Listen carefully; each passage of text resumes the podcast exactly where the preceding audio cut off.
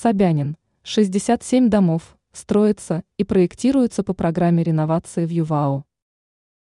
Реализация масштабной программы по реновации в Москве сейчас в самом разгаре. Уже отработаны механизмы проектирования, различных согласований и оптимизирован документооборот.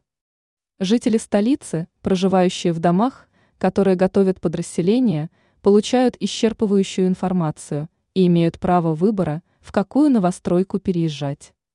Только в некоторых случаях есть определенные заминки с объектами социальной инфраструктуры, в частности со школами, но этот вопрос уже решается. В своем канале Telegram мэр Сергей Собянин сообщил, что в программу реновации в ЮВАО вошло более 800 домов, и в них проживает почти 165 тысяч человек. В последнее время строительные операторы столицы уже отходят от практики строительства школ на несколько сотен учащихся. В крупных городских округах сейчас практикуется возведение образовательных учреждений от тысячи учащихся и более. Также при необходимости дополнительно возводятся медицинские учреждения и спортивные объекты.